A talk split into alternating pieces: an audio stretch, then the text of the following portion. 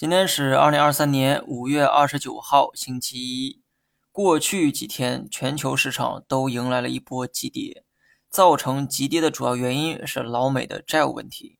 可如今，老美在提高债务上限的问题上已经达成了共识，外围股市呢也换来了反弹。但大 A 这个表现为何这么差呢？短期看，问题出在大 A 本身，说明市场对经济复苏的程度呢并不满意。从长期看，目前我们正处在经济转型的重要节点，房地产必须要退出历史的舞台，取而代之的必须是科技制造业。但这个过程呢，很长且很痛。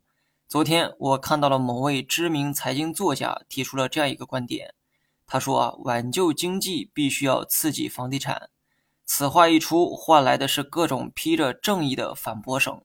我只能感慨哈。网络让很多普通人有机会听到专家的声音，同时网络的嘈杂也污染了很多有价值的声音。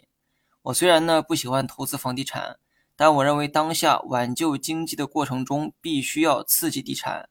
这个呢不是在走老路哈，而是通过政策去托举地产，并加大力度化解金融在房地产上的杠杆。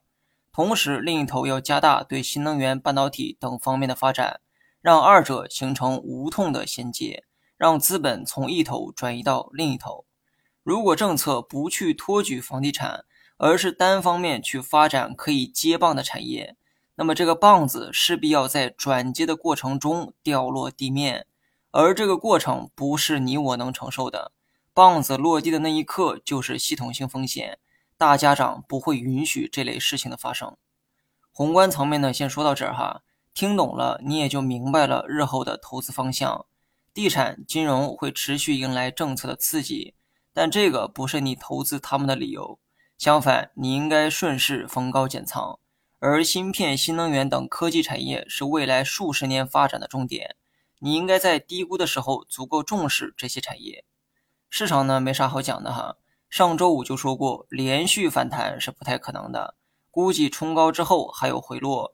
那么事到如今，我还要把这个话反过来再说一遍：连续大跌也是不太可能的。如果还有回撤，很可能会衔接探底回升，所以见低点去买仍是不错的选择。好了，以上全部内容，下期同一时间再见。